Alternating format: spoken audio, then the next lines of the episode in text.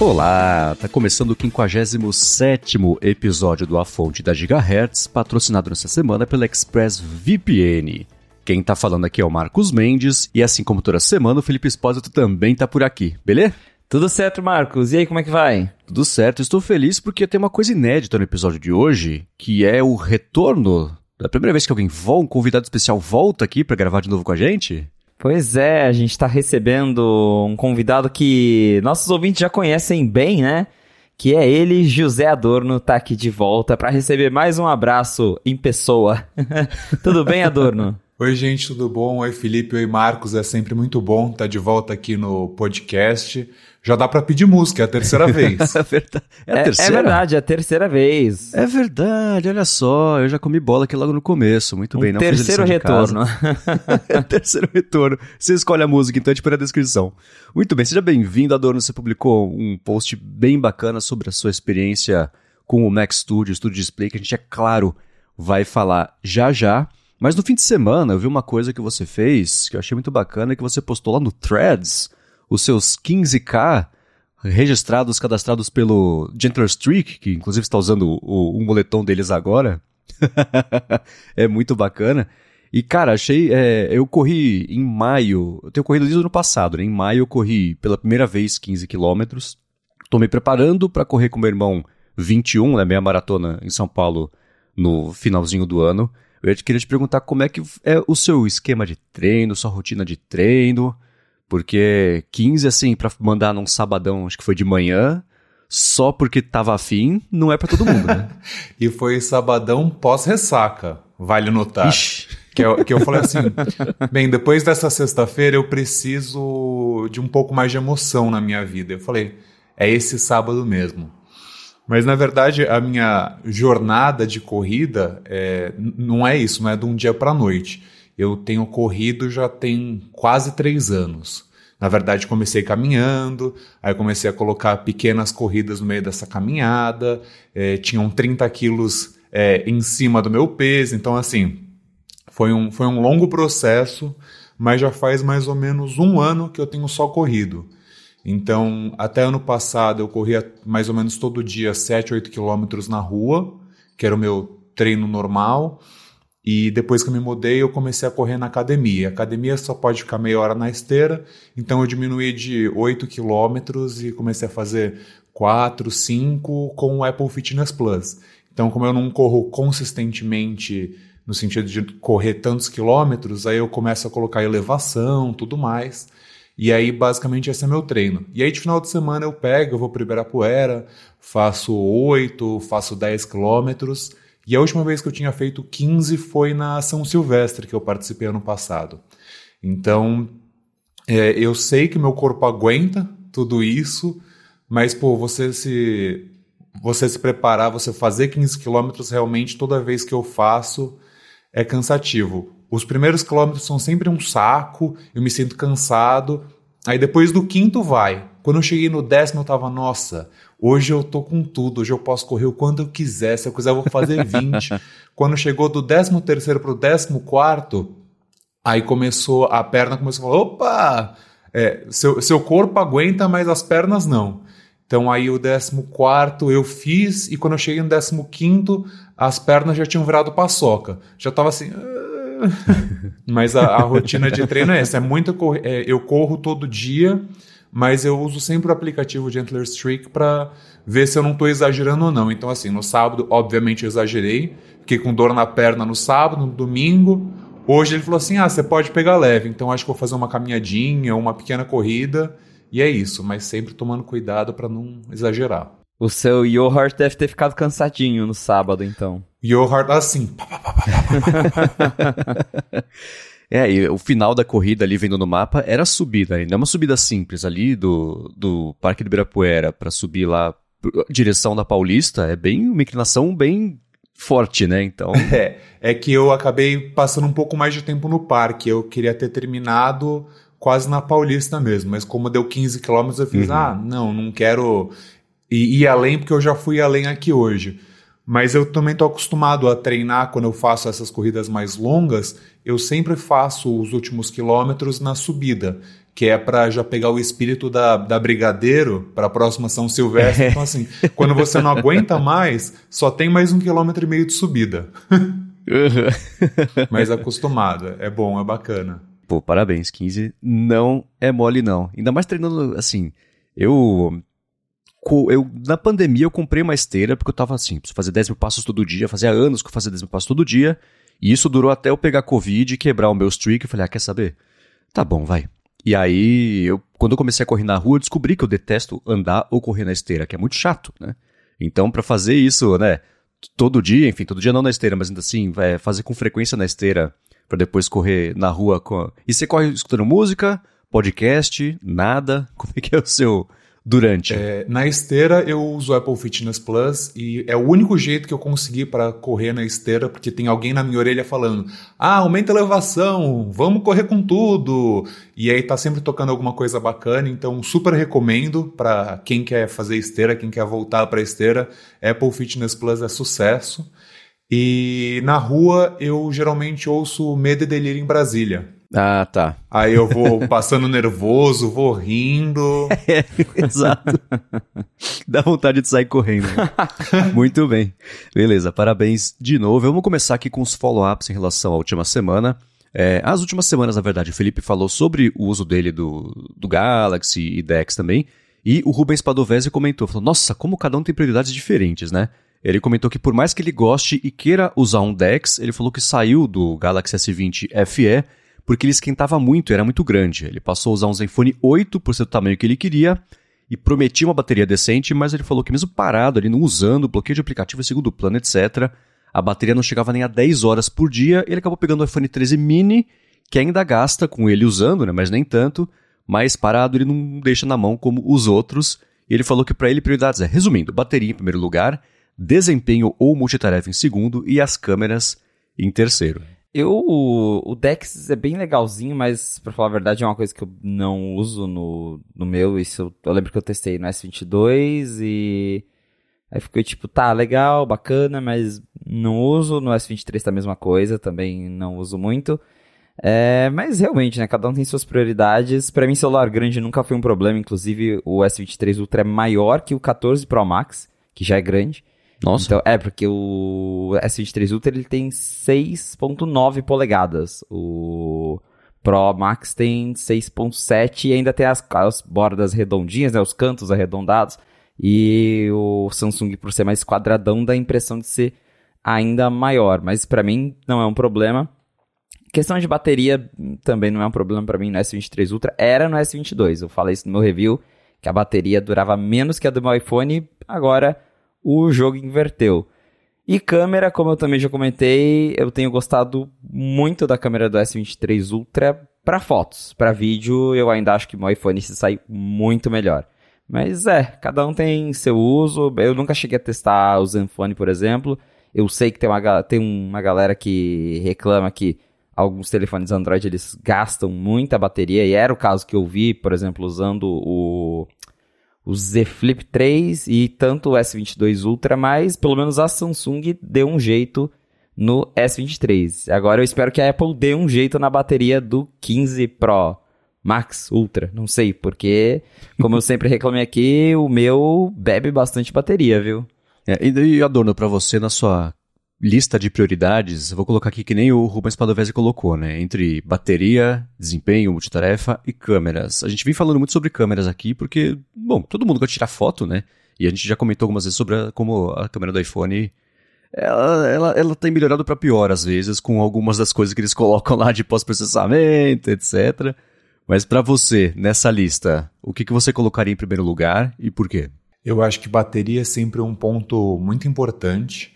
E como fazia muito tempo que eu não usava um Pro Max, eu esperava muito, porque eu lembro que o Felipe falava: não, o 13 Pro Max, a bateria é fenomenal, é espetacular, dura uma vida inteira.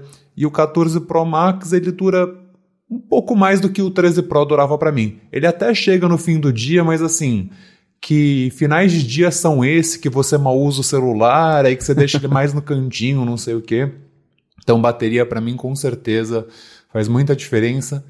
E as câmeras também, eu senti um downgrade muito muito grande do 13 Pro pro 14 Pro Max. O Smart HDR lá com o Photonic Engine ficou ruim. A, a, as fotos, toda vez que você tira a foto, ela tá bonita, aí você vê o processamento do Smart HDR e a foto fica completamente estragada, é, céus irreais, cores irreais. Realmente, assim, eu não sei o que, que a Apple fez, mas é a primeira atualização de câmera que a câmera é melhor e as fotos ficam piores. Realmente, assim, eu espero mais no iPhone 15, que o, o 14 Pro hum. não, não, não foi bacana. é curioso o lance de bateria. Eu, desde o começo da era de telefones, né, os smartphones, eu escuto o pessoal falar sobre bateria. É claro que no começo a gente teve que aprender a usar comparando com aqueles telefones que a bateria durava uma semana, né? Não dava nem. Era uma comparação meio injusta, mas é curioso, talvez porque eu sempre trabalhei em, em, ou na agência, era sentado o dia inteiro na frente do computador com o telefone do lado. Ou aqui em casa, sentado na frente do computador o dia inteiro com o telefone do lado. Né? Engraçado porque já tem um tempão que eu não sinto essa é, essa falta mesmo de ter mais baterias. Se tivesse mais, bacana. No fim de semana, por exemplo, não ter que carregar. É, sei lá, nesse fim de semana eu estava com ele carregado na sexta-feira, eu fui carregar ele de novo ontem à tarde, porque eu concluí também que o meu uso de, de, de telefone mesmo, o tempo gasto em telefone caiu muito, sei lá, nos últimos anos, porque a maioria das coisas de trabalho eu já concentrei agora no Mac. É, então, quando eu vou usar só o telefone, tô, sei lá, de bobeira no sofá, tô ou vendo alguma coisa na TV, eu só vou pegar o telefone eu vejo um pouquinho de, de de Mastodon, um pouquinho de Instagram e, e só, né? Curioso como bateria já faz uns anos que não é muito ali o meu a minha principal necessidade, porque ele quando está aqui durante o trabalho está sempre carregando num, num, carregadorzinho desses de indução, né? Fica de pé aqui. Então, e o, acho que a gente pode falar também, né, do lance de, de home office dos dois, na verdade, né? Sobre é, como num dia normal, que está trabalhando de casa, a bateria mesmo ali do telefone não é exatamente uma coisa que acabe fazendo falta, né? Ou não? É verdade. Geralmente eu pego assim e é um FaceTime que eu vou fazer com a minha mãe, ou aquela pausa para ver um TikTok, um Instagram. E aí, assim, é mais pro fim do dia. Eu termino de, tra de, trabalhar, aí eu vou pegar o celular e vou correr, né? Vou pra academia, vou colocar o Apple Fitness Plus. Geralmente lá para as quatro da tarde, ele já está com 40% de bateria. Só que aí, por exemplo, agora rodando beta. Às vezes dá duas da tarde quando sai o novo beta e eu tô com menos de 50%, aí tem que colocar para carregar tá. o celular, para baixar o beta, não sei o que. E o Apple Watch faz muito tempo que eu não troco, então assim, a bateria está em frangalhos. Geralmente eu tenho que carregar o, o, relógio um pouquinho antes de ir para academia, porque ele já está com 30% às 4 da tarde, mesmo sem fazer nada. Mas é, é isso, mesmo com essas pequenas tarefas, tipo um pouquinho de FaceTime, uma ligação ali, ouvir um pouco de música, sair para ir na esquina e a bateria vai ladeira abaixo. Mesmo com o uso de home office, que é você estar tá o dia inteiro na frente do Mac, você não está usando o iPhone o tempo inteiro, né? Porque você prioriza tudo uhum. na, na, na tela, em vez de ficar no celular. É, eu tenho carregado o meu de duas a três vezes por dia. Inclusive a saúde da bateria do meu já caiu muito, caiu muito rápido. Eu não sei o que, que eu fiz de diferente do que eu usava no 13, mas ela caiu consideravelmente em muito menos tempo do que o meu iPhone anterior. Tá em 86% de saúde. Acho que o meu 13 Pro Max eu fechei um ano em 90%. Então, alguma coisa está estragada na bateria desse iPhone, mas é, eu tenho carregado aí várias vezes por dia e usando em casa não é um problema, porque justamente estou ali em casa, então, ah, caiu a bateria, põe no carregador de novo. Mas eu não tenho esse costume de deixar no carregador o dia inteiro. Ele fica solto na mesa, até porque eu tô sempre mandando mensagem, fazendo ligação, usando. Agora eu tenho postado lá Reels, TikTok, então toda hora eu tô fazendo alguma coisa no celular. Mas eu tenho sentido que é, bateria é uma coisa que precisa. A gente sempre quer mais bateria, né? Mas é. esse ano especificamente. eu, eu, senti um downgrade. Acho que esse que é o problema. Porque quando você muda de um pro outro e fica a mesma coisa, você fica ok, não melhorou, mas não piorou. Agora eu que troco todo ano, eu vi que piorou. Então não fiquei contente com isso. é, eu tô pensando, por exemplo, eu não passo nenhum tempo do dia com, que nem o Adorno falou, né? Ah, vou na academia, levo o, o iPhone para ficar lá com Fitness Plus na tela, etc. É esse tipo de uso que eu acabo não tendo, né? Então hoje o telefone, eu devo usar o telefone, sei lá, uma hora por dia no máximo. Então, aí dá pra ver que é óbvio que eu não vou sentir falta mesmo, mesmo no beta, né? Pra mim não mudou nada, né? É engraçado essas pequenas coisinhas do dia a dia que mudam tanto o que a gente espera, o que a gente precisa de um aparelho. Mas tá aí, eu vi que o pessoal tem, eu vi, é, quem que foi esse fim de semana? Acho que foi o Guedin que publicou que a bateria do iPhone dele está inexplicavelmente despencando cada vez que ele tira do carregador. Até tentou assistência com a Apple, a Apple falou, ah, é assim mesmo, né? Então, bateria ainda é um, um mistério e um desafio para muita gente. Mas seguindo aqui com os follow-ups, a gente comentou na semana passada daquela situação da Apple com o WeChat, ela lançou lá dentro do aplicativo do WeChat, um aplicativo da, da Apple Store, etc., e o Rambo comentou né, que o chat pode ter os mini apps mesmo estando na App Store. E ele imagina que seja ok para a Apple porque os aplicativos não são binários separados. Né? A parte que são instalados no device também não são de venda e nem de conteúdo digital, tipo um jogo. Então aí tudo bem. Ele comentou, por mais ridículo que seja, dentro das regras da App Store, isso pode, mas a loja do Xbox, por exemplo, aí não. E a mesma coisa da Tesla. Ele falou que o recurso do carro é consumido fora do aplicativo, então não tem que passar pela compra interna lá, de acordo com as regras da própria App Store. Eu acho que isso entra um pouco naquilo que a gente já comentou de a Apple usa as regras dela como ela quer, né? então, é, tem isso dela considerar o que é venda digital e o que não é, mas de novo, quem determina isso é ela, né? Então, para ela olhar para um aplicativo que ela não gosta e falar, ah, isso aqui é venda de conteúdo digital, não pode. E olhar, por exemplo, para um chat da vida, ou até para um app da Tesla, que se ela tirar da loja vai causar muito burburinho e fingir que não viu, é, ela pode, a gente sabe que ela faz, né? Então a gente volta realmente nessa questão de Apple e suas regras e ela usa isso como ela quiser. É complicado. é.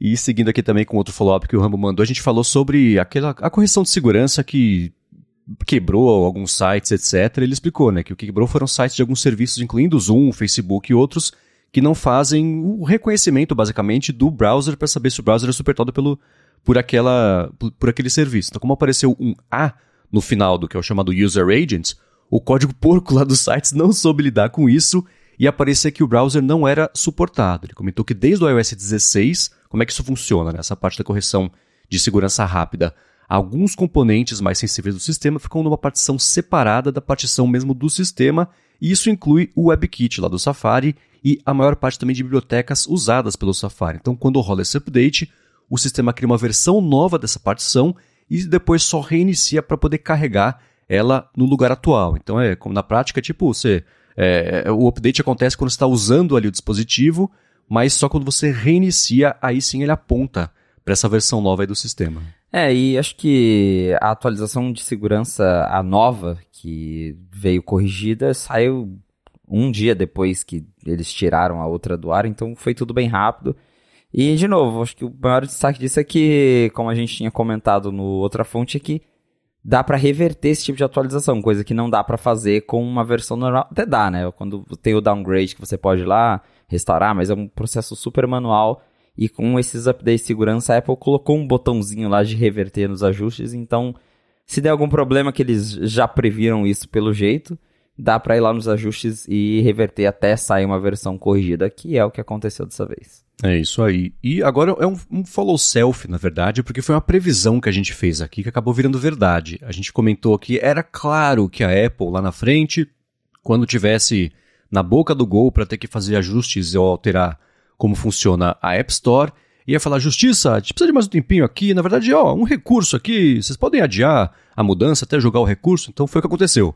A Apple mandou um recurso, um pedido de recurso para a Suprema Corte Americana e conseguiu é, é, atrasar, enfim, adiar as mudanças lá nas regras da App Store. Isso, então a gente tinha comentado justamente que a Apple pediu para a Suprema Corte para adiar aquelas mudanças lá ainda do caso Epic Games, que vem já de um tempão atrás, já tem anos esse caso, parece que foi esses dias, mas o tempo passa rápido, né? E a Apple teria que, com a decisão da juíza, teria que permitir que os desenvolvedores vendam é, conteúdos dentro dos aplicativos através de plataformas de terceiros E a Apple vem, tent vem tentando vários recursos, até agora não conseguiu, mas está conseguindo adiar o máximo que dá. Né? Então ela conseguiu uma permissão para que não precise aplicar essas medidas até que a Suprema Corte escute o caso. E claro, também a Epic está recorrendo em cima dessa decisão para tentar forçar a Apple a ser forçada a mudar isso de uma vez. Então as duas estão recorrendo, isso vai longe, vai demorar ainda um tempo até a gente ter uma decisão final desse caso. Eu sempre acho um absurdo esse caso, porque assim, entendo que a Apple precisa é, melhorar algumas práticas da App Store, a App Store tem falhas. É, quem dera fosse realmente esse oásis que ela diz que é sempre seguro, não tem problema. Mas o que me incomoda nesse caso é porque a Epic ela só entrou com uma ação contra a Apple porque a Apple não fez um, um acordo generoso com eles. Então a, a ideia de, desse caso é, é muito mesquinha. O CEO da Epic só entrou em, com esse caso contra a Apple porque a Apple não fez o acordo e aí, tipo, ah, então vocês não querem fazer um acordo especial para mim, eu não quero mais brincar com vocês, vou processar.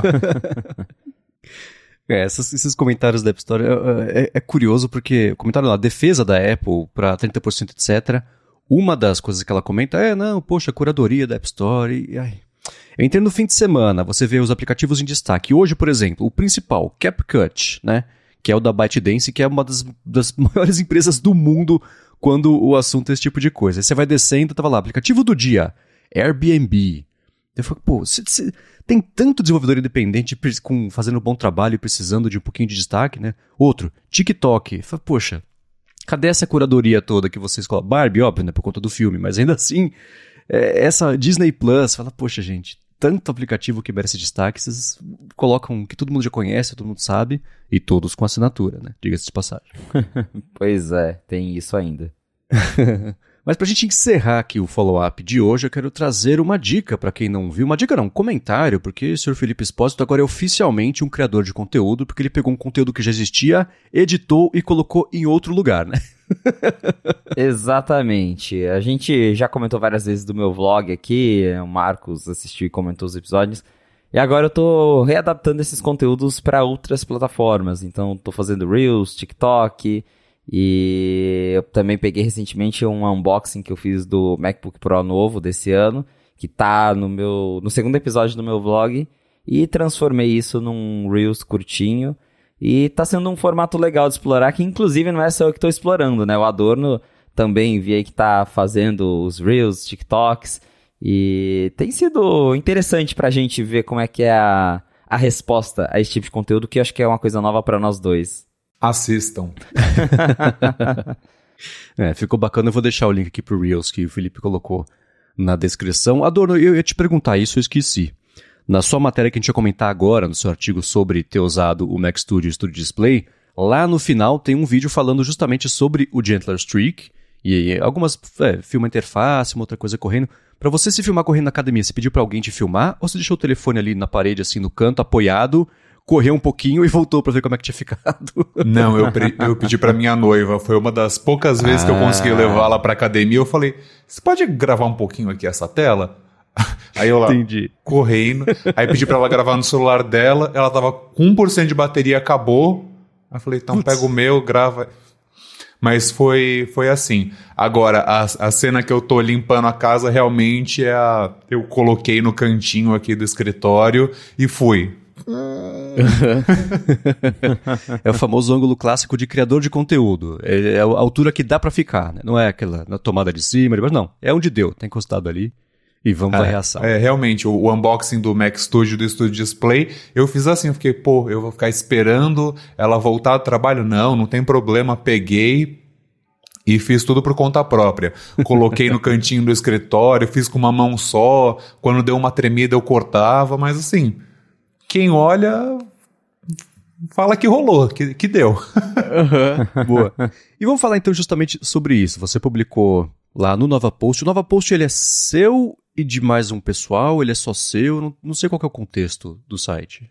É, o Nova Post é um site de tecnologia meu e do Vitor Vasquez, que ele é o ah, dono tá. do Com Limão, e aí o Com Limão virou um hub, ele tem acho que uns quatro outros cinco sites diferentes, o Com Limão é focado em design, e o Nova Post ele tá mais focado na tecnologia. É, há alguns anos a gente cobria tecnologia de maneira geral, mas como a gente nunca pensou em expandir o site para realmente ter diversos autores e tudo mais, então o meu foco ficou em Apple, que eu acho que é um, um, um nicho aqui no Brasil que, é, que as pessoas querem muito saber, mas é pouco explorado. E às vezes, quando uhum. outros veículos exploram, é, mas você viu que esse computador custa um milhão de reais? Realmente, é, as coisas da Apple são muito caras, mas o cara que vai comprar, a pessoa que vai comprar, ela já sabe disso. Então, assim, tá, eu vou gastar 15 mil reais nesse celular, mas me diz por que, que eu estou gastando 15 mil reais. Então, o Nova Post, assim como o Felipe com a iHelp BR, a, a intenção é muito mais de você dizer para o cara o, no que, que ele está gastando o dinheiro dele, por que, que aquilo vai agregar a vida dele, do que jogar na cara dele que ele é um burguês safado. Tá, muito bem. Com todo respeito então... a todos os, aos burgueses safados, mas é isso, né, gente? E você publicou por lá, você recebeu, isso você conta na própria matéria, né, que você recebeu da Apple, foi um recebidinho de milhões, né, que ela mandou para você, tanto o Mac Studio, ó o safado aí, tanto o Mac Studio quanto o Studio Display, e, bom, né, ninguém melhor do que você para comentar o que você escreveu, então diga lá. Bem, vamos lá. Primeiro que não foi uma surpresa, mas eu achei muito bacana da Apple ter cedido o Mac Studio com o Studio Display para o Nova Post, porque é um blog pequeno, um site pequeno, apesar de toda a notoriedade internacional que o Felipe Espósito me alçou, é, o Nova é um é um site brasileiro, feito basicamente a duas mãos, e então receber um produto desses para testar é muito bacana. É, é impressionante. O Mac Studio ele vai muito além do que a configuração que tem aqui em casa. Eu estou com 32 GB de RAM e um M2 Max. Então, assim, isso uma pessoa consegue pegar num MacBook Pro de 2023. E ele pode ir ao M2 Ultra com é, são 192, 196 gigas de RAM. Acho, isso. Então, assim, é, é, é impressionante o que, que esse computador pode fazer. Mesmo nessa configuração de entrada, o que, assim, para mim é muito mais que o suficiente, mas para uma pessoa que realmente vai investir essa grana num Mac Studio, eu não recomendaria, porque você não pode atualizar depois nem RAM, nem, nem o processador. Mas ele é um, um produto impressionante. E aí, por isso que no meu artigo eu quis focar em como esse computador junto do Studio Display, me ajudou a melhorar o home office. Que é isso, né? É, eu nunca pensei que fosse fazer home office na minha vida, eu nunca pensei que fosse trabalhar de casa, sempre achei que fosse ser jornalista de TV a vida inteira. E eu negligenciei por muitos anos. Então, primeiro eu não tinha um espaço adequado, trabalhei muito tempo da cama. Aí depois, quando eu finalmente pensei, não, vou comprar um monitor pro, pro meu Mac. Descobri que não é qualquer monitor que resolve. É, minha noiva tem um aqui do trabalho, eu conectei uma vez, parecia que eu estava numa tela de 1990 porque a, a qualidade retina do Mac é, requer uma tela muito mais é, brilhante, muito mais com uma resolução muito melhor. E aí eu fui perguntar pro Felipe, falei, pô, Felipe, que monitor que você tem em casa? O que, que eu tenho que comprar? E ele falou assim, olha, tem que comprar pelo menos uma tela 4K, mas ainda assim não é uma tela ideal você precisa de pelo menos um monitor 5K. E quem que vende no Brasil um monitor 5K? A Apple, com um Studio Display de 17 mil reais. Realmente, usando ele aqui em casa, ele é muito bacana, ele é muito bonito, mas é muito caro para uma tela. E aí quando você pensa que ele não que ele é um painel LCD, ele não tem ProMotion, que a, a, a taxa de atualização de 120 Hz, fala, pô, não sei se vale a pena gastar toda essa grana? Porque, assim, realmente, ele é um monitor específico para o Mac. É, qualquer usuário que comprá-lo vai ter todas as necessidades atendidas. Mas, por exemplo, quando eu mudo para o MacBook Pro de 2021, é muito engraçado, porque eu abro aquela telinha de 14 polegadas e, nossa, ela é linda. A, o mini LED é muito bonito, o ProMotion deixa tudo muito fluido. Então, assim, é muito bom ter uma tela grande, mas uau, é uma super diferença quando você tem uma tela altamente tecnológica. Então, uhum. ainda vou colocar é, esses pensamentos em uma análise, tanto do Mac Studio quanto do Studio Display, mas por enquanto, inclusive é o que eu falo na matéria, é, o que eu gosto muito é isso, da maneira que eu me posiciono para trabalhar, porque pela primeira vez na vida eu olho diretamente para a tela, não é que é, eu fico olhando para baixo, olhando para cima e o pescoço vai com Deus. Então isso é muito bom. É, o Felipe até me zoou é, no particular que eu escrevo, né? Eu falei, pô, é, é como usar o Mac, o Mac OS pela primeira vez. E realmente é, eu me sentia um usuário de primeira viagem ligando o Mac, porque tinha, tinha muito espaço na tela, né? Então o meio ficava vazio, o Safari ficava vazio, todos os aplicativos meio que pareciam vazios. Então, assim, numa tela só eu coloquei seis aplicativos e uau, é esse o poder do multitasking? De você conseguir ter um milhão de coisas acontecendo ao mesmo tempo e você conseguir olhar para elas. Então isso tem sido muito bacana. A câmera, é a câmera fica boa porque tem luz entrando por trás, então a imagem é sempre bonita, o palco central é muito bacana, os microfones do Studio Display são bons, o som é realmente impressionante. Assim, para gente que tem um par de HomePod em casa, é, o HomePod Mini, quem dera tivesse o grave do Studio Display. Assim, é um som muito profundo, muito rico. E aí, com toda essa potência em casa, falei, pô, não vou ficar só escrevendo. E aí eu peguei o Mac Studio, comprei o Final Cut e agora estou fazendo essas edições de vídeo. E é, e é impressionante, tudo roda lindamente, tudo em tempo real, não tem problema nenhum. E uma coisa que eu acho engraçado é, o Final Cut vai muito além do que eu consigo fazer, ainda estou aprendendo um monte de coisa, mas, por exemplo, colocar legenda. Falei, Felipe, como que você legenda seus vídeos? Ele, ah, é, peguei, uso o chat GPT, faço isso, faço aquilo. E aí, quando eu fui ver, eu exportei o vídeo, joguei para o iPhone, peguei o CapCut, e o CapCut, que é aquele, aquele aplicativo do TikTok lá que todo mundo usa, ele coloca a legenda automaticamente. Então, assim, eu passei quatro horas editando um vídeo de uma hora e em cinco minutos ele me entregou a legenda exatamente como eu queria. Então, assim, uau! Às vezes coisas gratuitas também dão, dão um banho. O Final Cut é uma fortuna, ele é uma super ferramenta poderosa, mas ele não tem essa função de legenda automática. Mas é, tem sido muito positivo, é, não me faltam portas, a tela tem me atendido e realmente eu sinto que o, o home office melhorou um bilhão por cento desde que eu comecei a testar esses dois produtos. Eu lembro quando, antig muito antigamente, acho que até 2000, antes da pandemia, eu também usava meu Mac só na tela do meu MacBook mesmo, eu não, não usava monitor externo. E eu era aquela pessoa que ficava, ah, não, tá, tá tranquilo, eu sobrevivo com a tela do, do meu notebook, tá tudo certo. E aí, né, comecei a trabalhar no 95, comecei a trabalhar de casa, e eu lembro que um dia eu resolvi, eu tinha um monitor antigo na minha casa, era um monitor 1080p de 20 polegadas. Falei, ah, deixa eu ligar aqui só pra ver como é que fica. E eu tive essa sensação também de, de ver a tela grande e falar, ok, eu acho que eu preciso de um monitor melhor. E aí eu fui atrás de comprar um monitor grande, 4K, porque realmente dá uma diferença. E agora, sobre os monitores da Apple especificamente, tem isso que o Adorno falou de que. E é algo que eu penso muito, porque eu já pensei mil e uma vezes em comprar um Studio Display. Só que tem essa questão justamente que parece que nenhum dos dois entrega 100% o que deveria, porque a gente tem o, o Studio Display, que, de novo, é, é praticamente a tela de um iMac 5K, se você já viu um iMac 5K, é exatamente o mesmo painel, que é um painel LCD 5K, é, tem cores impressionantes, eu já vi pessoalmente, o brilho é bem mais satisfatório do que você encontra no mercado, acho que são 600 nits, grande parte dos monitores que você tem por aí são 300, então já é o dobro de brilho que você tem por aí.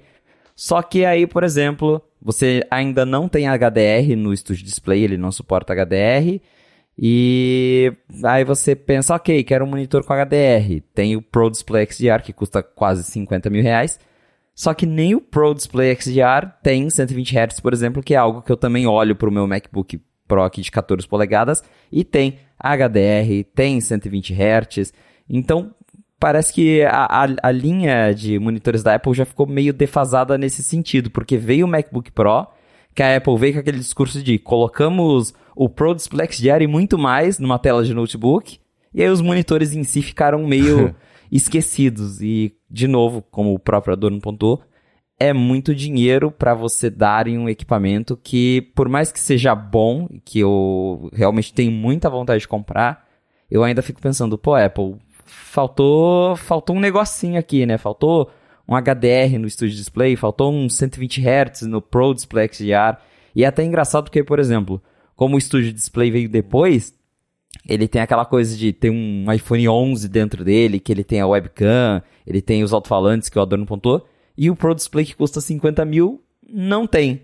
Então hoje a linha de monitores tá meio esquisita e eu espero que venha aí um update para trazer novidades para os dois monitores e para igualar eles em alguns aspectos, porque é realmente muito dinheiro e não tô falando que é ruim, mas é muito dinheiro para nós brasileiros, principalmente darem um equipamento que a gente sabe, vendo o MacBook aqui na minha frente, a gente sabe que poderia ter mais coisas. Agora, Adorno, deixa eu te perguntar uma coisa. Você aí usando o seu monitor é, grande no, no, seu dia a dia, você está trabalhando com mil e uma janelas ou você tá ou você faz igual eu que coloca duas uma do lado da outra para ter espaço suficiente para essas duas e é isso. Olha, eu continuo usando as mesas, então assim, eu deixo uma mesa só para o Pixelmator, que é para fazer aquelas edições de foto para as matérias.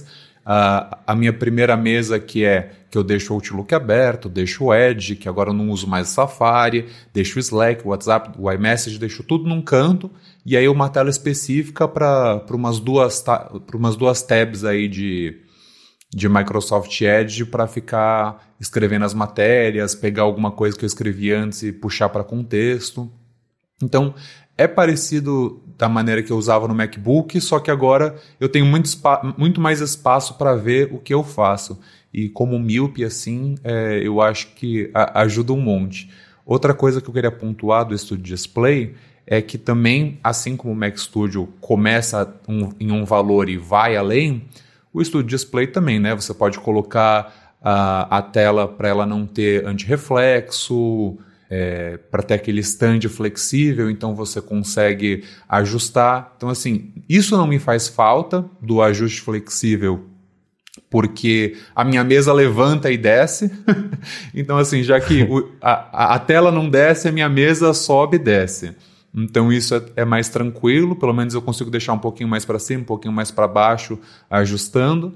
E como a janela fica atrás do computador, então não fica aquele reflexo de gente que trabalha no canto e a janela fica pegando. Então, para mim, isso não é um problema. Mas justamente por isso, por ser um monitor tão caro, às vezes eu acho que a Apple podia colocar um pouco mais de amor aqui no Brasil, de tipo, ah, já que já é um preço proibitivo, vamos deixar algumas funções é, prontas para o usuário, porque lá fora ele começa em 1.700 e ele vai até 2.300. Só que aqui ele vai de 17 para 23, 24 mil reais.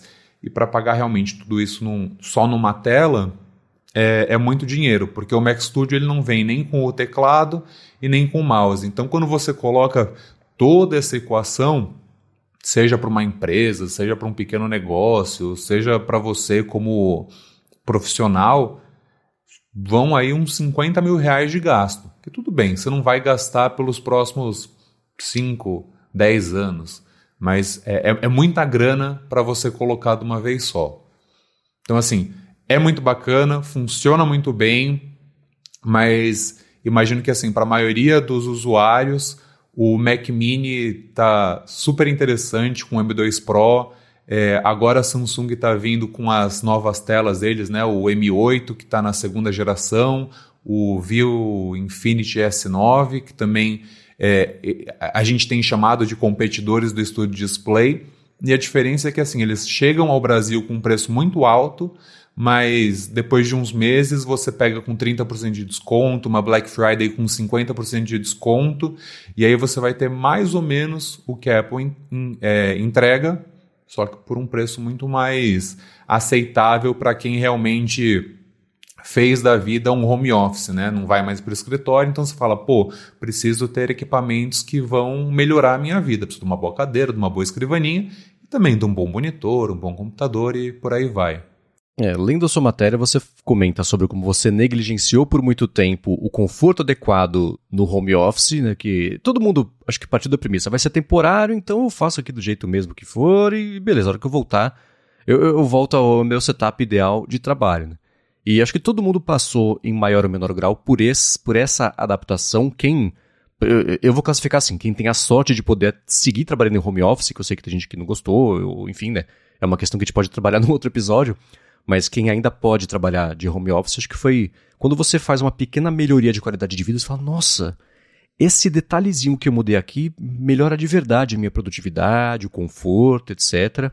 Quando eu passei a gravar o loop matinal na época a partir de casa. Eu já contei essa história, então vou contar rapidinho para quem não conhece ainda. Eu gravava, eu tenho uma cama box, dessas que você levanta, ela fica em V. E eu gravava dentro da cama, colocava o edredom em volta, eu botava o computador, microfone, tudo isso no box mesmo da cama, eu gravava, sentado no chão, né? Era uma coisa horrível para as costas, etc. Mas se era o que dava para fazer na época, beleza. Aí foi ficando, foi ficando, virou uma coisa permanente. Até a Larissa fala: Cara, pelo amor de Deus, compra uma mesa né? Para você editar, para não editar na mesa de jantar e gravar no chão, né? Eu fui também fazendo aos pouquinhos a melhoria. A primeira coisa, assim como Adorno, primeira coisa, uma cadeira, né? Comprei. Aí, é, coisa do burguês safado, né? Fui lá, comprei uma Herman Miller, que é ótima, se ajusta de todo jeito, etc. A minha mesa não é uma standing desk, né? que nem a do Adorno, é uma que tá fixa, mas que chacoalha. Até hoje, essa ainda vai precisar passar por um, por um upgrade. Mas na, quando eu trabalhava em agência, que eu tinha dois monitores também, um só para canvas de Photoshop, Flash na época, o outro para painéis, né, os, os, menus todos, etc. Quando eu passei a trabalhar só no Mac, para mim funciona bem isso que o Felipe falou assim, eu tenho uma coisa ou em full screen ou duas coisas no máximo lado a lado. Eu não acho que eu preciso de uma área útil de monitor gigantesca. E o contraponto é, tá, mas é porque você não tem. Se você estiver usando uma área gigantesca, você vai conseguir adaptar o seu trabalho para ter mais produtividade. Então você, é, Adorno, foi fazendo aos pouquinhos esse upgrade, saiu de trabalhar na cama para ter um setup completo feito e, né, e, e mesa. Você falou sobre produtividade. Você consegue medir, não sei, ver, perceber na qualidade do que você entrega que isso influenciou também de um jeito positivo? Ou você só está tendo, só entre aspas, né, claro, muito menos trabalho para chegar no mesmo objetivo? É, é, que é isso que é engraçado, porque assim, em relação a, ao poder de processamento, isso nunca foi um problema. Quando eu comecei a, o home office é, lá em 2020, eu tinha um MacBook Pro de 16 polegadas. Então ele esquentava, que era uma beleza, mas ele era super potente. Depois eu troquei para o MacBook Pro M1 Pro. E ele é, ele é ridículo até hoje. O, tudo que você faz nele é, é, impressionante, ele continua funcionando muito bem. Então eu sinto que eu não, não é que eu ganhei processamento, ganhei velocidade, mas justamente para eu conseguir enxergar as coisas na tela de maneira mais adequada e não ficar passeando por aí com, com o MacBook, de sentar, é, é aquela coisa, né? Sentar a bunda na cadeira e trabalhar, realmente eu sinto que minha produtividade melhorou um monte. Porque é isso, a gente trabalha e a gente trabalha os nossos projetos paralelos. Então, uhum. de, de eu ter o Final Cut aberto, então assim, pô, vou gastar aqui uma hora mais do meu dia, mas vou editar uma coisa bacana, ou vou passar um pouco mais de tempo, vou fazer um artigo maior para o Nova Post, ou agora que eu consigo enxergar um pouco melhor o detalhe do Pixelmator, eu vou tomar um pouco mais de cuidado nessa foto aqui, vou dar uma ajeitada nela melhor.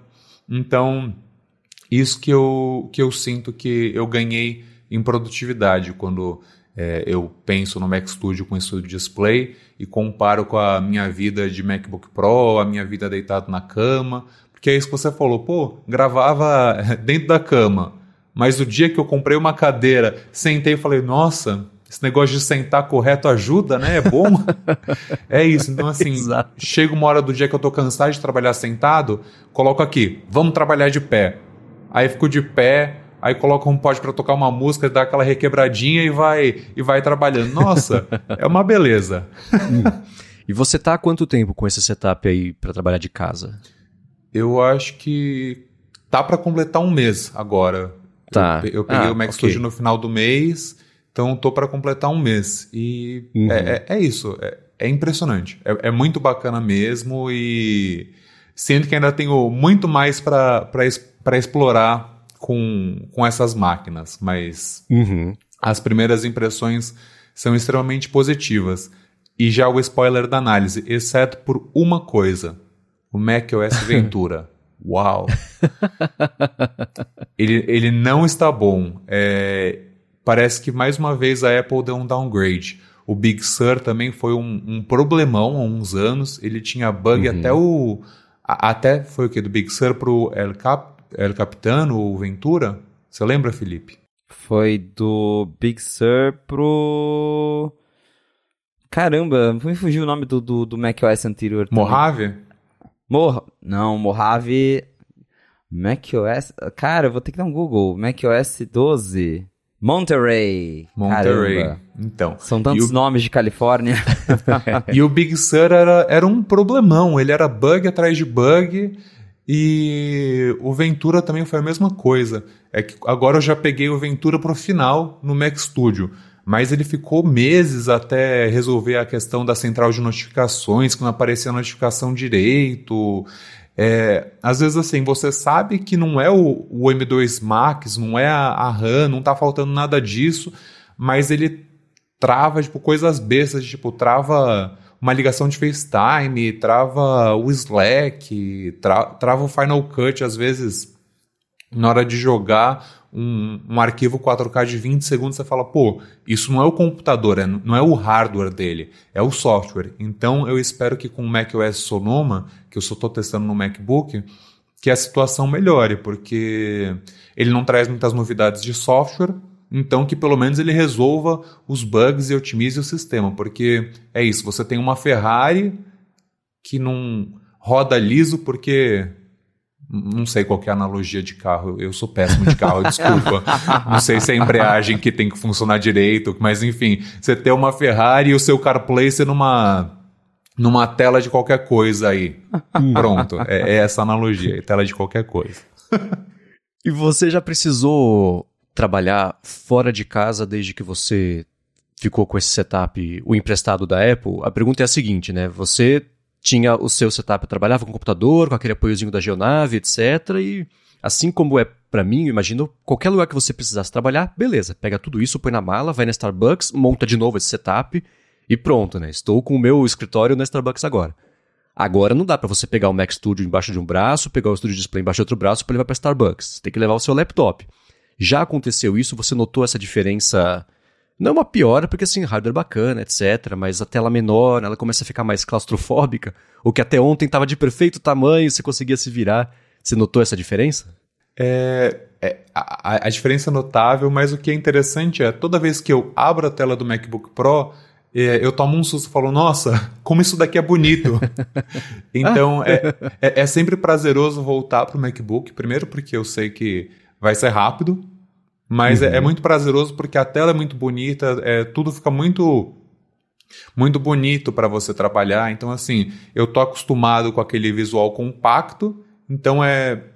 E assim, eu já me martirizei muito nessa vida, já trabalhei até com iPad Pro. Então, assim, até se precisar voltar para o iPad Pro, eu volto. Então, você se acostuma, né? Você passa tanto tempo com aquilo que você se acostuma. Então, assim, óbvio, ter uma telona, ter um teclado dedicado, ter um mouse melhora a minha vida, mas se eu precisar por algumas horinhas sair de casa, trabalhar fora, não tem erro. Ou como eu e o Felipe gostamos de pegar as malas e viajar por aí, e a gente trabalha de qualquer lugar. A gente carrega o iPhone, carrega o Mac, coloca para rodar e é isso. A única coisa que a longo prazo atrapalha nos MacBooks Pro é mais a questão da bateria, porque a bateria uhum. não dura um dia inteiro de trabalho. Então, esse é o problema. Você sai de manhã e você sabe que se você não levar o carregador, você não chega ao fim do dia. E o iPhone, então, no hotspot, meu Deus, é, ah, vai é. 20% por hora. Então, é, é, esse é o único problema. Esses são os únicos problemas. É, esse é um bom ponto do hotspot que gasta mesmo. A gente acha que não, mas se for o dia inteiro nele, pendurado nele ali, ele, ele reclama mesmo, aí sim. O episódio de hoje é patrocinado mais uma vez pela ExpressVPN, que segue com desconto para quem escuta o A Fonte e quer usar a internet do jeito mais seguro e ver o que tem web afora aí que não está disponível aqui no Brasil. Se você usa Wi-Fi públicos sem senha, especialmente de shopping, de aeroporto, de hotel, coisa assim, provavelmente os seus dados são o preço da conexão. Se você falar em termos de uso, você vai ver que os dados podem ser coletados, analisados, para ser colocados para instituto de pesquisa, etc. Na melhor das hipóteses, isso é o que acontece, mas com o ExpressVPN isso não acontece. Seus dados passam a ser criptografados, passam pelos canos impenetráveis aí da ExpressVPN para ir e para voltar, então nem quem está oferecendo a conexão consegue saber que site você está acessando, por quanto tempo, que aplicativo está usando, etc. e etc. A parte de você ver coisas que estão disponíveis aqui no Brasil é a seguinte: se você acessar o catálogo da Netflix, por exemplo, no Japão, ou na Coreia, ou sei lá, na Inglaterra, o catálogo é diferente do que tem aqui no Brasil por conta de distribuição, direitos, etc. Mas com o ExpressVPN você consegue acessar esses catálogos falando quando você for acessar a ExpressVPN que você quer se conectar, rotear sua conexão pela Inglaterra, por exemplo. Você vai acessar o streaming, vai estar tá lá o catálogo da Inglaterra e não do Brasil. E se você viaja, por exemplo, e quer acessar uma coisa que só está disponível aqui no Brasil, também dá para fazer isso. Você usa a ExpressVPN, se conecta ao servidor passando aqui pelo Brasil e pronto, você destrava este conteúdo também. A parte mais bacana é que você que escuta a fonte tem desconto para usar ExpressVPN mas tem que ser por meio do link expressvpn.com barra a fonte. Tem link aqui na descrição do episódio. Por meio desse link, você vai ter 30 dias para experimentar a ExpressVPN, ver como é fácil configurar no seu iPhone, no seu iPad, no seu Mac, na sua TV, dependendo do modelo. Em breve na Apple TV também, que ela vai começar a dar suporte a VPNs. E aí, pronto, você vai conseguir navegar do jeito mais seguro, vendo tudo que você está pagando para usar para poder acessar em streaming. E aí, depois de você ter esse um mês de graça, você vai ter três meses de graça também para assinar o plano anual, mas tem que ser por meio do link expressvpn.com barra a fonte. Mais uma vez, link na descrição aqui do episódio. Muito obrigado, ExpressVPN, pelo patrocínio de mais esse episódio do A Fonte e pelo apoio a toda Gigahertz.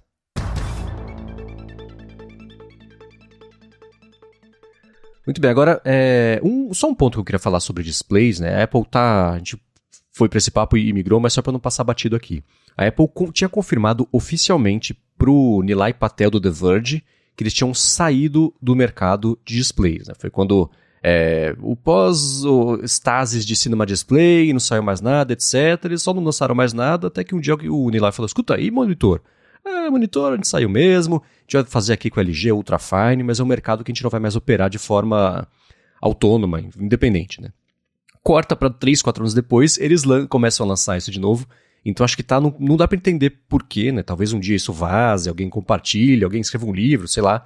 Mas até que isso apareça, a gente tem que se contentar com o fato de que a Apple mudou de ideia meio rápido a respeito desse mercado Dá para entender, porque acho que ela imaginou que alguém fosse, a própria LG, né, fosse dar conta de atualizar as tecnologias e o próprio hardware. O, o Ultrafine, quem usa, fala que você digita na mesa e ele chacoalha junto, que não é exatamente um grande acabamento assim, né?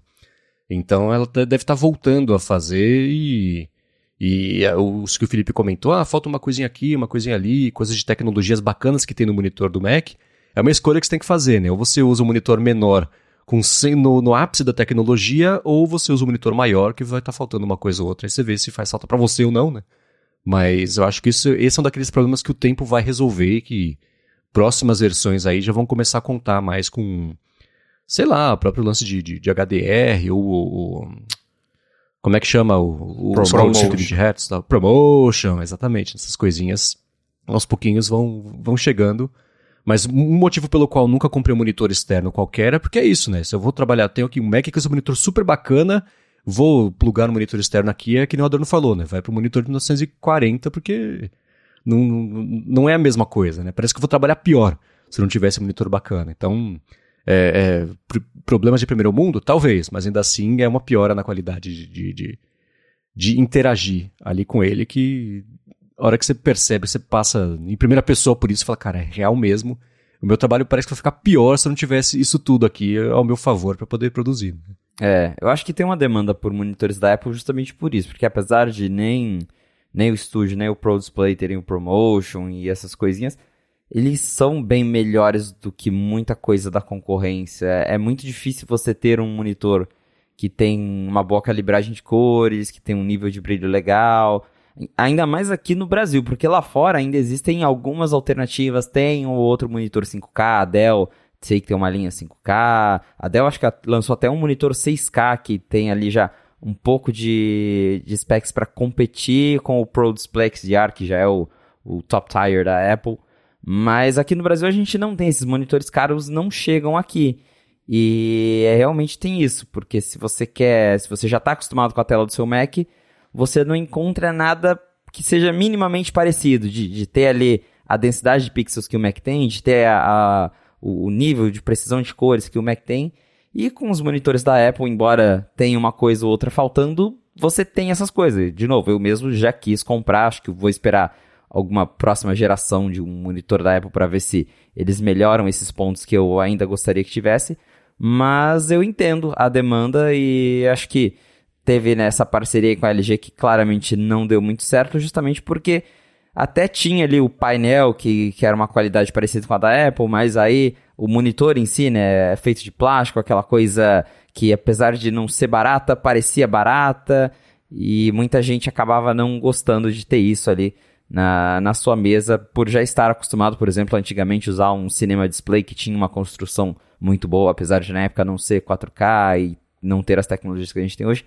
Então, é, os monitores da Apple são, são sim muito bons. Eu também já vi o Pro Display XDR pessoalmente e ele é lindo, questão de brilho mesmo, porque ele sim tem HDR é uma coisa assim absurda de se ter um monitor. Então, eu entendo quem esperou por tanto tempo, quem pediu e o motivo da Apple voltar com isso, porque pode ser um mercado de nicho mas é um nicho que a Apple consegue atender bem e faz sentido eles terem voltado aí com esses monitores. Muito bem, eu vou deixar claro na descrição aqui o link para esse artigo do Adorno e já mal posso esperar pelos próximos que você falou que, né, claro, não vai ser só esse, vai trazer outras impressões e outras, outras formas aí de analisar. Vamos ficar ligado nisso aí. A gente comenta aqui também, claro, você pode até voltar aqui também para falar sobre isso quando pintar. E, bom, vamos seguir. Pintaram umas notícias bacanas na última semana que chamaram a atenção. É, a primeira que me chamou foi que é, a gente vem escutando falar tão mal, na verdade, desse último lineup de iPhones, né, especialmente como o 14 Plus, vendendo pouco, etc. E saiu um, um levantamento que foi feito pela SERP, que é Consumer Intelligence Research Partners, que concluiu que esse é o lineup de iPhones mais popular com todos os modelos vendidos desde o iPhone 7, que vai contra justamente essa narrativa de que o iPhone o 14 Plus né, foi meio lançado para ninguém, etc. Existe mesmo, né? a Apple fez campanha ativamente promovendo esse modelo e não os outros. O iPhone 14 Plus foi lançado também quando tinha ali ainda um resquício de escassez de, de escassez de chips, de que já foi embora logo no começo do dia hoje. Mas ainda assim, nesse levantamento mostra que é bem assim. Vai tudo aparentemente muito bem, obrigado ali para Apple com esse lineup atual, né? É, em questão de demanda, acho que pelo jeito as coisas estão bem, até porque se a gente voltar alguns meses no lançamento do, da linha 14, a Apple não estava conseguindo atender a demanda do 14 Pro. Claro que tinha culpa ali do, do fornecimento de chips, mas a demanda estava maior do que a Apple podia oferecer. Tanto que eles tiveram que lançar aquele comunicado no Newsroom, que foi a coisa mais esquisita do mundo, falando: olha, não tem iPhone 14 Pro, pelo amor de Deus. não adianta ir na frente da loja chorar, porque não tem. E então a demanda é grande e, e é compreensível, porque é, apesar do. De, de para mim, talvez pro Adorno também, que, que saiu de um 13 pro 14 Pro a gente não sente tanta diferença assim, porque aquela coisa, troca ano a ano, então é, é, é um outro rolê, mas eu lembro que o pessoal ficou bem empolgado com Dynamic Island, era uma coisa diferente, muita gente queria testar. O primeiro iPhone com Always On também fez muita gente querer comprar a linha 14. Então faz, faz sentido com que tem essa demanda alta e analisando aqui o, a tabela da, da, da CIRP, né, a gente consegue ver que o, o 14 Plus ele tem uma, uma demanda, é, lógico que não é zero, acho que é o que a gente já discutiu várias vezes no, no fonte. É que a demanda dele é realmente menor que a de todos os outros, né? Não quer dizer que ele não está uhum. vendendo, mas a gente vê aqui, por exemplo, que em junho o 14 normal ele pegou 24% das vendas, o 14 Pro 21%, o 14 Pro Max 22% e o 14 Plus 12. Então, o a gente tem aí o 14 que é o, o 14 normalzinho ali, que é o modelo padrão. E aí a gente tem o 14 Pro Max logo em seguida, que tem ali, é o segundo mais vendido, só que o 14 Pro também vem logo atrás, meio equilibrado, né, para falar a verdade. Então, é meio que os três ali, 14, 14 Pro, 14 Pro Max vendem igual, e aí você tem o Plus que vende menos que os três, mas também não quer dizer que não tá vendendo nada. É, esse, bom, essa tabela da SUP eles não fizeram exatamente um trabalho de facilitar a vida de quem quiser interpretar, né? É um bando de número jogado ali, é difícil até entender o que está acontecendo. Mas essa é uma comparação interessante, por exemplo, se você pegar a linha do 13, né, que você pega o Mini que teve 4% só de representatividade de vendas em junho do ano passado, então isso à frente aí do lançamento do, do iPhone 14, dá para ver por que até a Apple desistiu de fazer o, o, Mini em prol de ter o Plus, e mesmo o Plus vendendo muito pouco, ele está vendendo três vezes mais do que o Mini estava vendendo no ano passado, nessa mesma época, né? Então, é um, uma comparação importante. E, é claro, a gente comenta sempre a linha de produtos e o mix de produtos, estratégias, etc. Só que a gente, no máximo, a gente tem em mãos dados como esse. A Apple tem os dados das vendas de iPhones no mundo inteiro que aconteceram ontem, aconteceram hoje de manhã. Né? Então, as decisões que ela toma, por mais que pareçam inexplicáveis, elas uh, fazem sentido quando você tem todo o, o, quadro ali em mãos. Né? Então, se a linha de, de iPhones 14 é essa, ela é resultado de 13 outros iPhones, na verdade muito mais, né? porque teve os S, etc., muitos outros gerações de iPhones e mix e, e diferentes preços, estratégias, ela é sem dúvida a melhor que a Apple já fez até hoje do ponto de vista dela, estratégico. Né? Então, é, a gente vai ver o, o, iPhone 15. A gente pode até falar sobre isso que é, não só de, de, de, Claro que vai ser difícil comparar, porque vai ser provavelmente o primeiro iPhone com USB-C e etc. Vai ser incomparável a, a lista de, de, de, benefícios que ele vai oferecer versus os outros anos. Né? Então vai ser bem curioso observar aumento ou queda nas vendas. Mas uma coisa que a Apple já está prevendo que vai precisar fazer, de acordo com o Mark Gurman que ele publicou na, na newsletter no fim de semana, é que o iPhone 15 Pro e Pro Max devem aumentar o preço. Isso talvez só Estados Unidos, talvez não, né? Mas é o tipo de coisa que o, Gurman publica, quer dizer, ele sempre publica quando tem boas fontes, mas isso aparecer agora, alguns meses à frente do lançamento, ou do anúncio pelo menos. E não só aumento de preço, mas dois rumores pintaram nessa semana também, falaram sobre possíveis atrasos aí no lançamento mesmo da versão Pro, por conta de dificuldade da, de fazer a tela com moldura pequena, etc. A gente pode ter aí muita matéria falando que a Apple aumentou o preço, talvez para equilibrar um pouco mais a demanda e, enfim, né? É uma coisa que a gente vai ver bastante discussão nos próximos meses. Né? É, Marcos, então, só para dizer que, na verdade, o, o, o participou dessa cobertura mas essa matéria que você falou é da Debbie Wu com o Takashi Mochizuki, que ele fala que Boa. a Apple, mais uma vez, tá, tinha a meta de vender 90 milhões de unidades de iPhone e agora já caiu para 85. Só que assim, nos últimos dois anos a empresa não conseguiu atingir essa meta, primeiro por falta de chip, depois por todo aquele breakdown de Covid que teve na maior fábrica lá de iPhone na China. E agora um dos jeitos que a empresa vai conseguir aumentar lá a sua revenue é aumentando os preços, que não que vai, mas está considerando aumentar. E como isso já está sendo ventilado há quase um ano, é provável que aconteça, porque é como se eles fossem jogando pequenas dicas. Ah, mas vai ter uma finalização de titânio. Ah, porque a lente de periscópio. Não, porque agora produzir processadores novos é muito mais caro do que produzir o processador do ano anterior. Então, veja todas essas vantagens que o produto vai ter. Então, assim, não tem como manter só mil dólares, mil e cem dólares. A gente precisa cobrar um pouco mais por esse produto tão premium, né? Então, como muitos verdes foram jogados ao longo desse último ano eu acho que é muito provável que a Apple aumente sim os valores. E como alguns analistas já falaram, justamente para você também transformar a linha dos iPhones regulares mais a mais apetitosa, né? Porque você pegar o 14 Plus para o 14 Pro, a diferença é de 100 dólares. Então, assim, você ganha muito mais com um 14 Pro do que você ganha comprando um 14 Plus, exceto a bateria, claro. E agora você colocando um design parecido para todos os quatro modelos, mas aí você tem um processador muito melhor no, no 15 Pro, mais a, o peris, a, a lente periscópio no Pro Max, tudo mais. Realmente eles vão falar, olha, se você quiser um produto mais premium, vai ter que pagar um pouquinho mais, mas também se você é só um usuário comum, olha só que beleza, olha só esse esse negócio, tá muito melhor. é, essa é, é aquela coisa de elasticidade de preço assim, quem paga mil, paga mil e cem, né?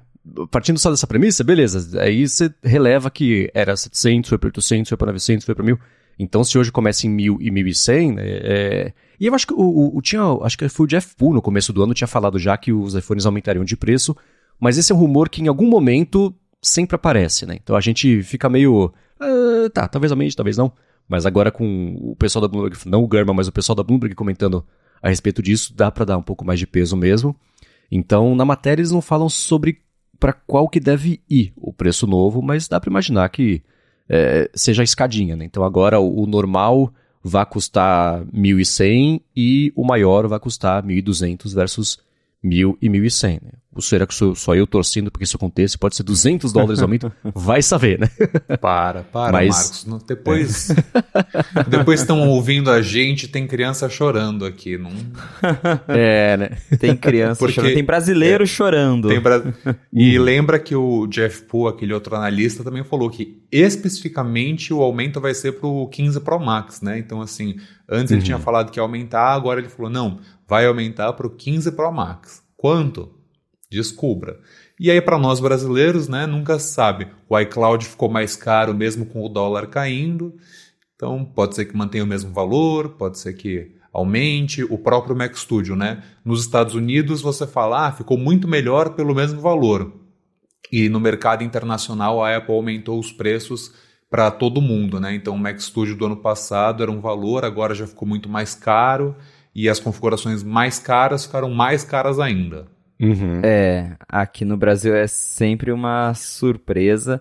Mas a Apple também tem a. O que a gente já ouviu rumor, a gente não sabe se vai ou não acontecer, mas tem a jogadinha de marketing que diz que eles vão chamar o modelo maior de Ultra, né? Então, em último caso, ela fala que é mais caro porque é Ultra. Então, tem isso também. É, e tem, vocês lembraram bem, tem esse, o, o, malabarismo de preços em outros países que a Apple faz, para dependendo do ano, ela, ela é, é, incentivar mais as vendas em um ou em outro país. Né? Então ela pode segurar o preço, por exemplo, não, é, não deve ser isso, mas segura aqui no Brasil, aumenta nos Estados Unidos, sabendo que aqui o que vende geralmente mesmo é o SE, ou o normal, ou o Plus, né? Que Pro e Pro Max aqui são quase proibitivos, são, são proibitivos para a esmagadora maioria da população, mesmo quem está interessado em comprar. Então dá para ir fazendo um balabarismo, né? Essas escadinhas de preço que ela faz em outros países para é, cumprir meta, nem que seja de aumentar a venda nos Estados Unidos de um modelo específico para poder chegar perto dos 90 milhões que ela quer vender, etc.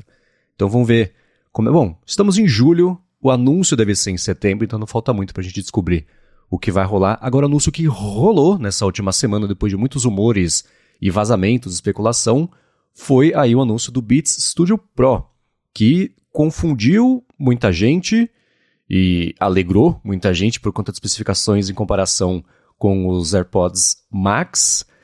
É, é, a matéria do Note 5 Mac eu acho que foi perfeito em dizer assim, né? O lançamento desse produto torna impossível, por enquanto, recomendar a compra dos AirPods é, Pro Max e não dá para discordar, né? É, tanto o Adorno e eu nós temos o que chamamos de sutiã da Apple, os AirPods Max.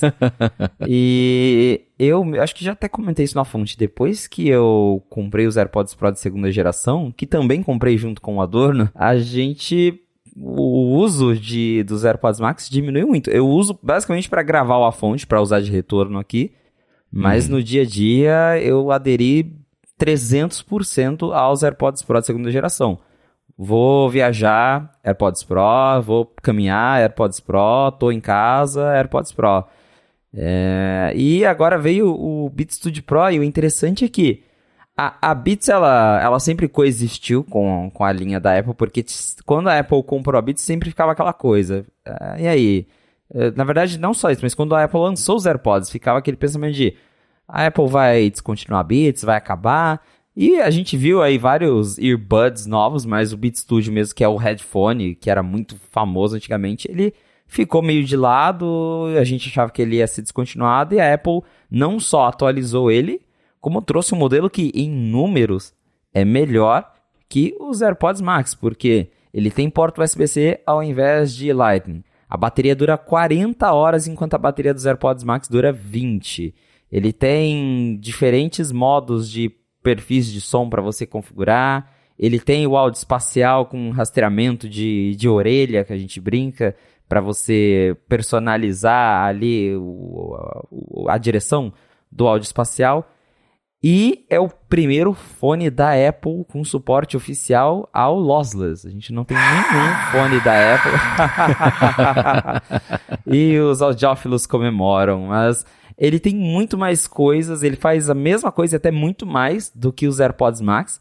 Custa muito menos, porque os AirPods Max custam 550 dólares, o Beats Studio Pro custa 350, então são 200 dólares.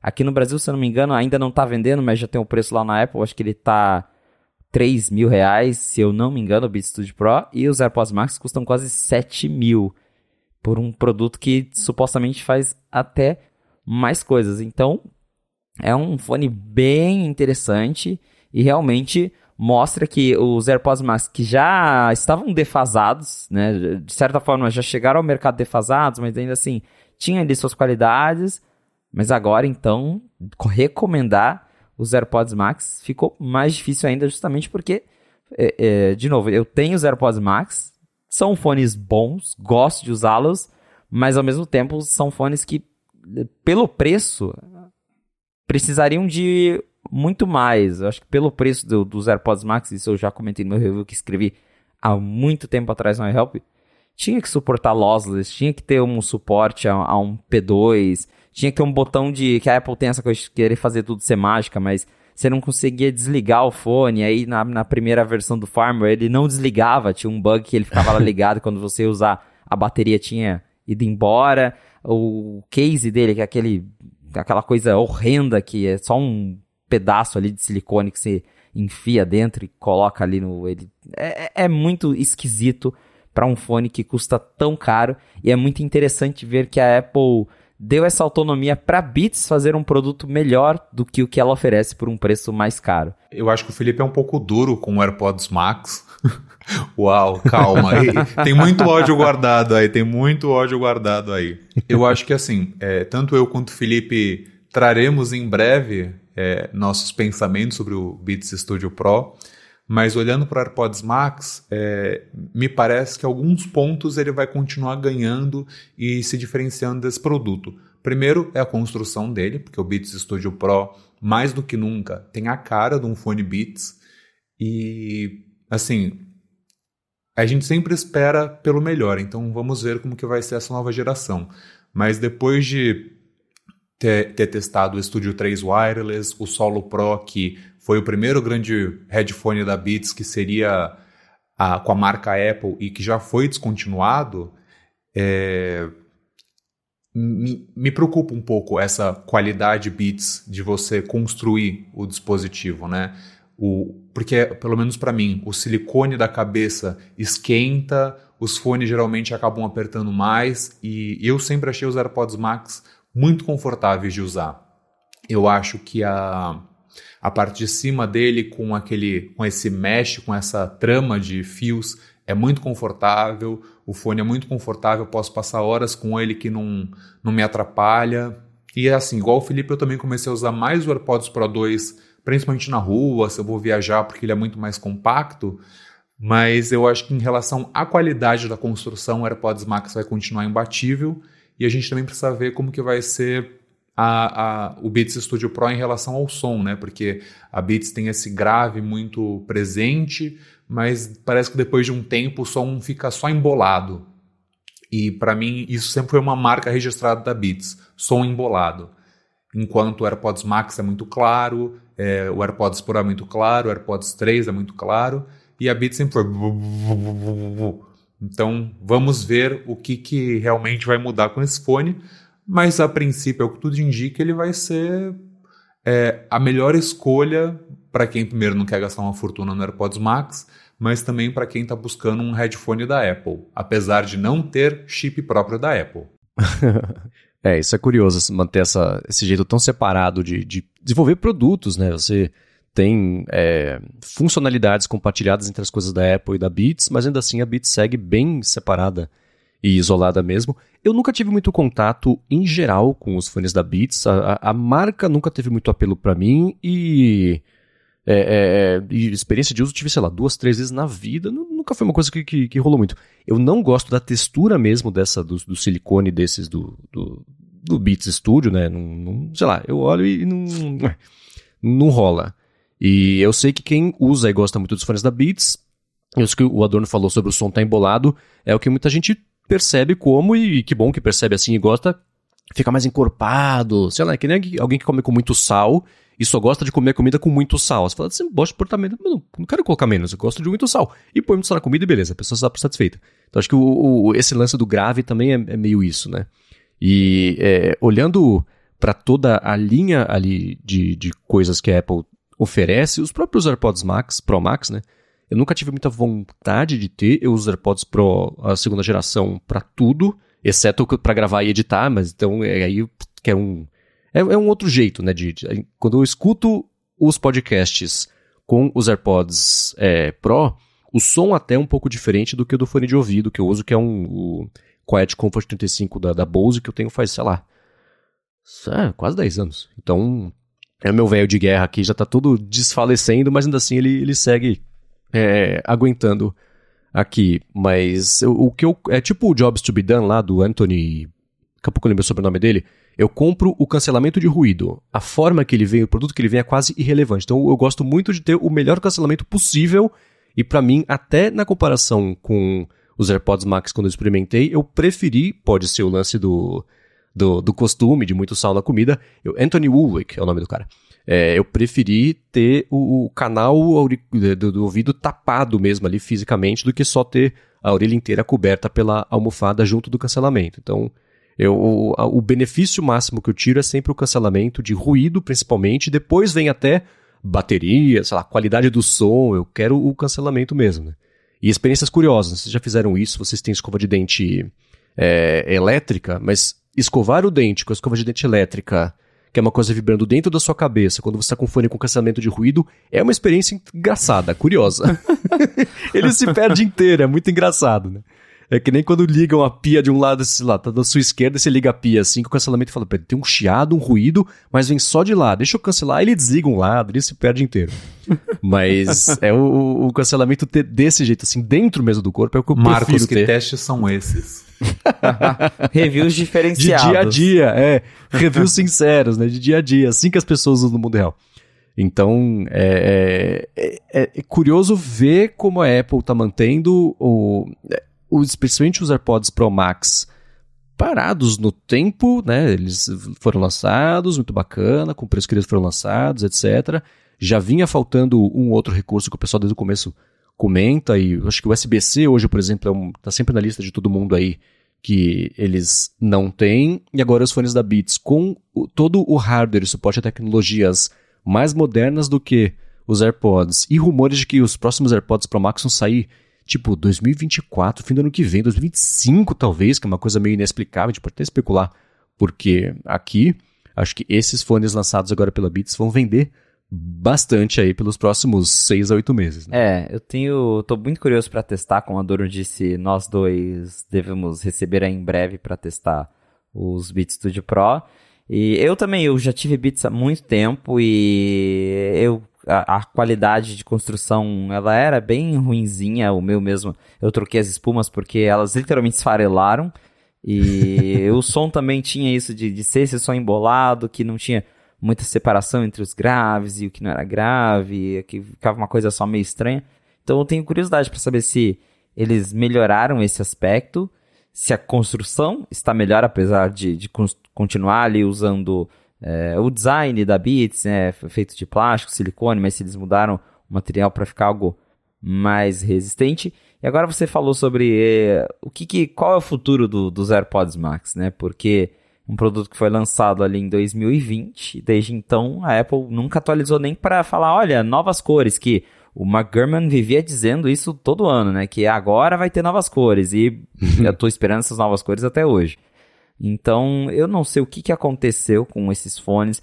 Eu não sei se, por exemplo, a demanda foi muito menor do que a, o que a Apple esperava, porque são fones de 550 dólares e por esse preço, o próprio Marcos acho que sabe que existem fones muito bons de outras marcas aí, fones é, muito profissionais mesmo, do, de um segmento mais profissional, e que embora não tenham essa construção chique que os AirPods Max têm de, ah, tem a, a haste de aço com a parte da, da cabeça ali que, que é flexível e as espumas que são facilmente trocáveis, que se grudam por ímãs, são fones que, em termos de especificações de áudio, conseguem ser até melhores que os AirPods Max. Então a Apple tentou entrar num mercado que já é bem segmentado, que já tem um público bem ali fiel para a galera que compra esses fones caros. E aí eu não sei se eles meio que não deu certo, tá bom do jeito que tá. Aí veio recentemente o próprio Gurman falou que a Apple tem planos de colocar o USB-C em todos os AirPods, mas ela vai começar pelos pequenininhos e o Max vai ficar para quando der. Então uhum. tem isso que talvez esse ano a gente. Eu imagino que os AirPods Pro e, e talvez ela lance um, um, AirPods 4 ou até mesmo um case novo para o 3 com USB-C, porque é, são os acessórios de iPhone, né? Então o iPhone mudando pra, de Lightning para USB-C faz sentido que ela mude esses mas pelo jeito ela não tá com pressa de atualizar os AirPods Max. É, o Min disse que o AirPods 3 vai ficar para depois, né?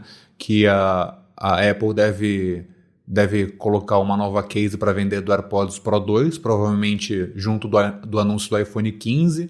E o Gurman falou que o AirPods Max pode ficar para final de 2024 ou 2025, o que é um tempão por um produto desse. Eu acho que assim até hoje, se um usuário compra, um consumidor pega um AirPods Max, ele ainda assim vai ter uma experiência muito bacana, muito satisfatória, porque também tem essa questão do lossless, lossless né? A gente comenta que, nossa, que legal que vai ter, mas como efetivamente isso vai mudar a nossa percepção como usuário, né? O HomePod ele transmite em lossless, mas eu não diria que é por causa disso que eu percebo nuances no HomePod 2 em relação a, sei lá, o AirPods Pro 2. Porque um, você está ouvindo o som no ambiente, o outro está só é, direto no seu ouvido. Então, assim, é provável que talvez a gente coloque para rodar uma música em lossless, vai baixar lá 30 megas de música e vai ser mais ou menos a mesma coisa. Mas então assim, eu acho que o AirPods Max ainda para quem quer é, funciona e nos Estados Unidos tem um apelo muito maior porque o pessoal já está encontrando ele na casa dos 400 dólares. Então é, eu vejo muito é, esses entusiastas de Apple falando no Twitter: nossa, Nova York está abarrotada de AirPods Max, nossa, Los Angeles está abarrotada de AirPods Max, as ruas da Europa só se vê é, AirPods Max. Então acho que ainda as pessoas ainda estão comprando e ainda tem valor, mas para nós tech nerds já, já existem novas funções que a gente está esperando ver nos fones e que realmente a Beats está trazendo e daqui a pouco a Apple deve trazer com um produto próprio em breve. Bom, e para a gente finalizar aqui o episódio de hoje, veio na semana passada um rumor que era aqueles que eu vim esperando há muito tempo ser divulgado e ele aconteceu. Apple GPT, ainda que só interno. Esse sim foi o Mark Gurman, ele comentou que lá dentro a Apple já está trabalhando com um modelo de, de, de uma inteligência conversacional baseada em grande modelo de linguagem e que ela quer no ano que vem lançar alguma coisa que nem a liderança ainda sabe exatamente o que, que é. O John Gianandrea, que veio do Google, da parte de busca e IA. O Gurman falou que ele está indo bem devagarinho com isso, né? Tá é, é, resguardando e, e não está se emocionando com é, para lançar rápido alguma coisa. E eu pensando, claro que não está, porque eles não têm nada até hoje, né? Mas ainda assim que no ano que vem a Apple pretende lançar algo de IA.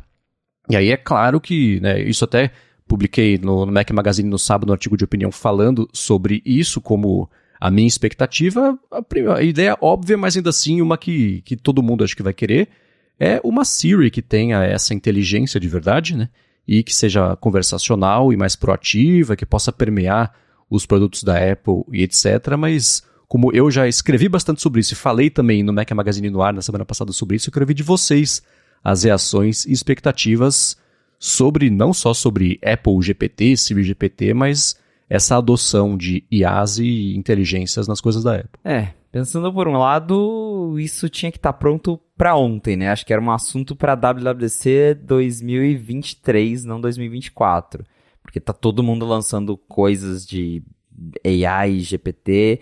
E até a puta aquilo de, ah, a gente tá usando machine learning para clonar a sua voz, para isso, para aquilo. Legal, mas e a Siri continua sendo a Siri, né? E é isso que a gente quer ver, a gente quer ver um assistente que funcione. O Adorno citou, por exemplo, o caso do Final Cut, que é um software super caro, profissional, que não consegue colocar legenda automática até hoje, que é coisa que o CapCut lá, de, que é grátis na App Store do iPhone, faz em segundos. Então é uma coisa que a Apple poderia fazer com uma AI de Whisper, por exemplo. É que o Whisper é, é o que eu uso para fazer as legendas para o YouTube. Ele faz todo esse processo. Então tem é, esse tipo de coisa. Acho que a Apple dormiu no ponto. Já era para ela estar tá pensando em alguma coisa para substituir a Siri, para melhorar a Siri há muito tempo. E é um assunto que até fica de escanteio, né? Ela quase não menciona a Siri, às vezes não menciona, não menciona muito breve. E agora com isso do, do, do GPT, eles estão explorando, claro, porque se não estivessem explorando, daí sim a gente desistia de vez.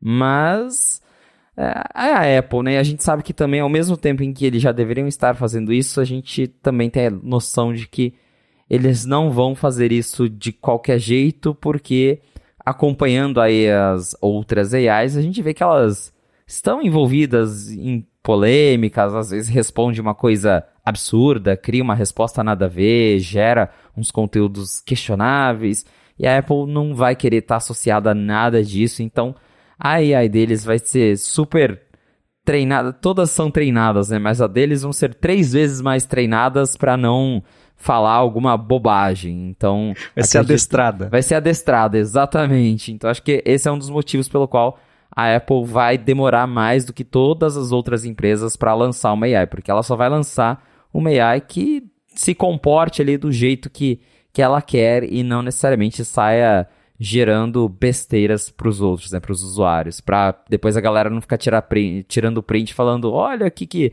o que que a AI da Apple, o que que a Siri está falando aqui, né? Que é o que a gente até brincou que na época do 4S quando lançaram a Siri que o pessoal pedia, ah, onde eu posso esconder um corpo? E a Siri mostrava lá uma lista de lixões no, no mapa e a Apple rapidamente foi lá e tirou essa resposta do ar, né? É, vou pegar esse gancho do Felipe porque eu acho que é exatamente isso. A gente está esperando da Apple um chatbot e não vai ser isso que eles vão é, entregar. Até essa matéria da Bloomberg, eles dizem que a Apple já tem implementado algumas dessas, dessas inteligências artificiais por baixo dos panos, então eles colocaram, se não me engano, no Maps e em fotos, mas vão ser mais mudanças por baixo dos panos do que tudo. A Siri, não que não tenha jeito, porque a, a gente viu algumas matérias, vocês comentaram, que é um Deus nos acuda atualizar a Siri, mas aos poucos eles estão no caminho certo. Agora, com o beta público, eles lançaram é, a Siri Bilingue para idiomas do, do hindu para inglês, o que, uau, finalmente vai ter, isso é muito bacana. E, por exemplo, só de você usar o nome da assistente e não precisar ficar falando rei ou e aí, já é um, um avanço. É, dela continuar te escutando, então assim, ela ainda não entende o contexto, mas você chama a assistente, ela continua te ouvindo para você continuar fazendo perguntas. Eu também acho isso bacana, porque essa questão do iPhone 4S que o Felipe falou é muito verdade.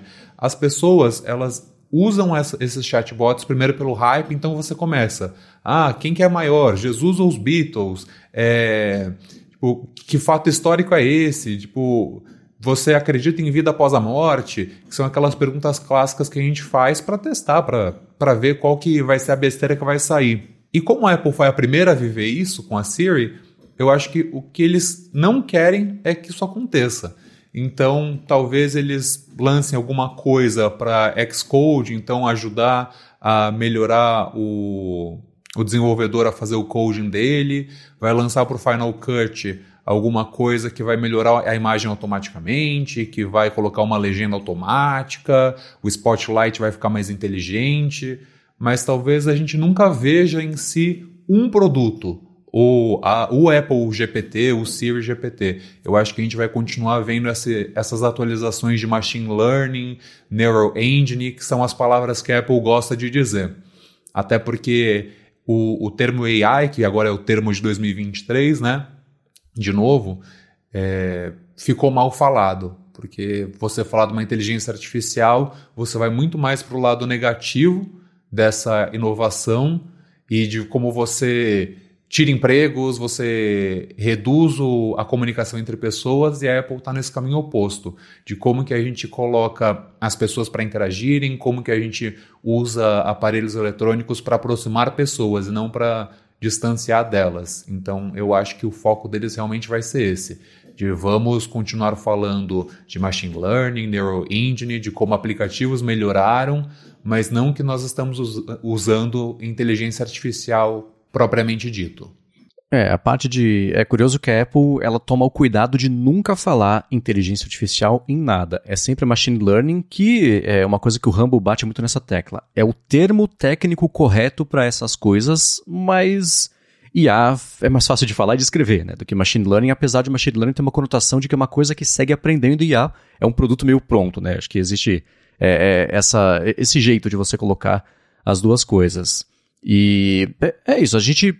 É, os clientes, eles querem, de novo, jobs to be done, né? A gente quer o resultado, a gente quer um vídeo pronto, bonito e bem feito, né? Se a gente puder pedir isso para Siri, por exemplo, ou para seja lá qual que vai ser o sistema de alma machine learning, né?